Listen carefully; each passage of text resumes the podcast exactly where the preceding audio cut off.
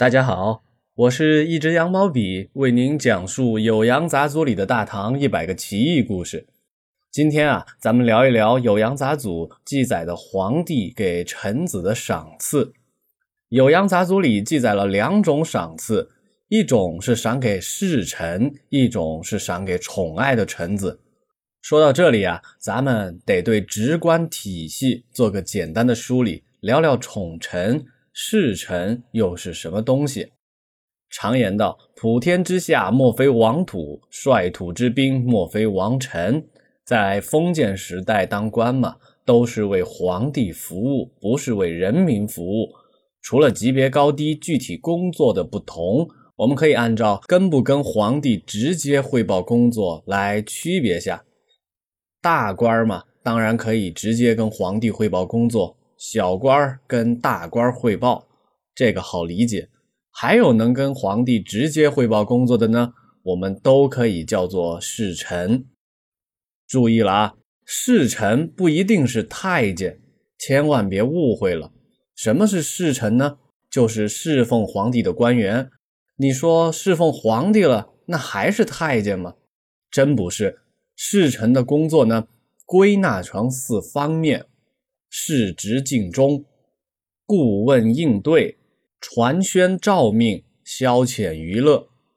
咱们翻译一下，也就是保镖、秘书、传达室大爷，还有陪吃陪喝陪玩的人，这些呢都算是侍臣。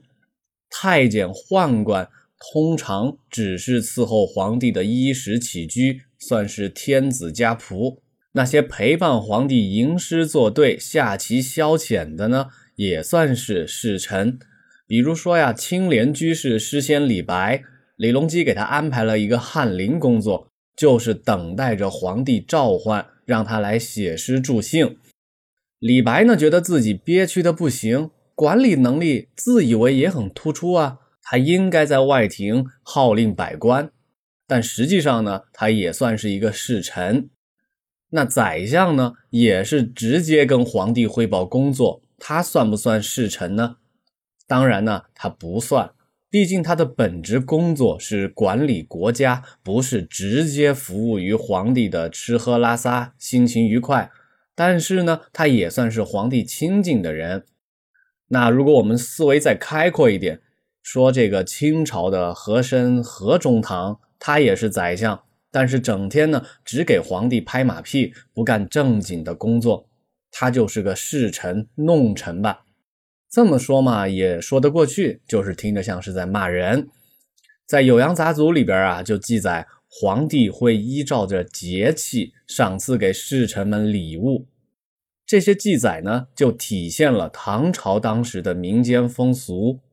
记载是这样说的：在三月三日这天。也就是上巳节，皇帝呢会赐给侍臣细柳圈，据说呀戴上可以防范毒虫。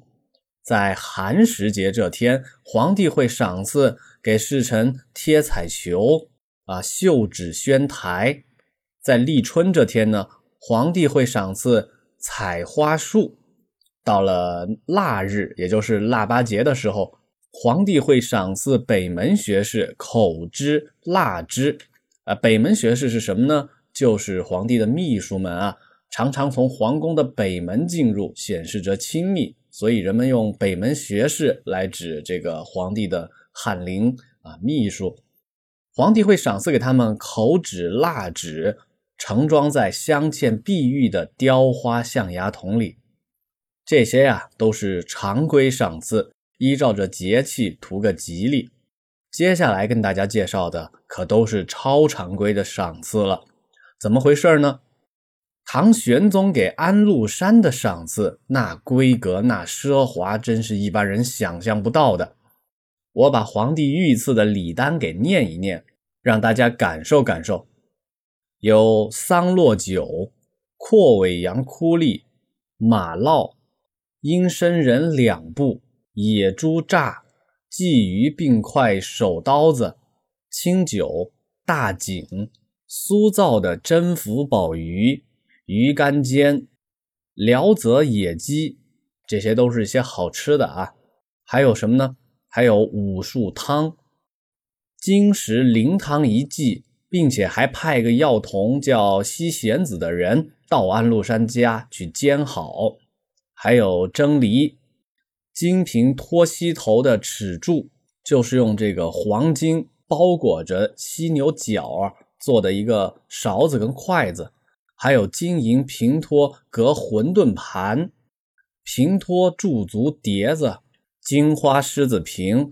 熟线绫接靴筒，金瓶托大玛瑙盘，银瓶托破鼓，八角花鸟屏风，银雕镂铁锁，贴白檀香床，圆白绸平背席，还有一个绣鹅毛毡，并且让令瑶、令光两个人到安禄山家去把它铺设好，还有金鸾紫罗飞罗的立马，还有。宝鸡袍、龙须假铁席、八斗金肚银酒瓮、银瓶平托掏葵织金筐、银爪梨、银瓶托石盘台、油漆石盒，啊，就是一大堆金银珠宝、吃喝玩乐啊，养生保健品啊，什么都有。另外呢，杨贵妃还赏赐给安禄山金瓶托装具玉盒、金瓶托铁面碗。除了《酉阳杂俎》记载的啊，李隆基和他的夫人啊，他的爱妃杨贵妃赏赐的这一大堆东西啊，在另一本书姚汝能写的《安禄山事迹》当中，还记载了很多安禄山受到的赏赐。这个姚汝能是谁呢？就是长安时辰里的那位。历史上啊，他并没有留下太多的讯息，也没有跟张小敬一块儿作战过。但是呢，他确实留下了一本关于安禄山的书，也是后代研究安禄山的重要史料，叫《安禄山事迹》。在这本书里啊，就写，仅在天宝十年安禄山过生日的时候，玄宗李隆基就赏赐了金花大银盘两个，金花银双丝瓶两个，金镀银盖碗两个。金瓶托大盏四个，次盏四个，金瓶托够一个，金瓶托酒海一并盖正因为有这些赏赐啊，安禄山的生活奢靡到惊人的地步，甚至呢，连厨房的炊具都是金银制成的，连箩筐、篱笆之类的也全都是银丝编织而成。我们后来者再看这些史料，能悟出些什么呢？是大唐的繁华豪奢，社会生产水平已经达到了一个高峰，还是皇帝所托非人，宠爱错付，还是一叶知秋，从金银珠宝就能看得出盛世必将衰败呢？又或者是别的？全凭您自己感悟了。今天的故事就到这里，我是一只羊毛笔，拜拜。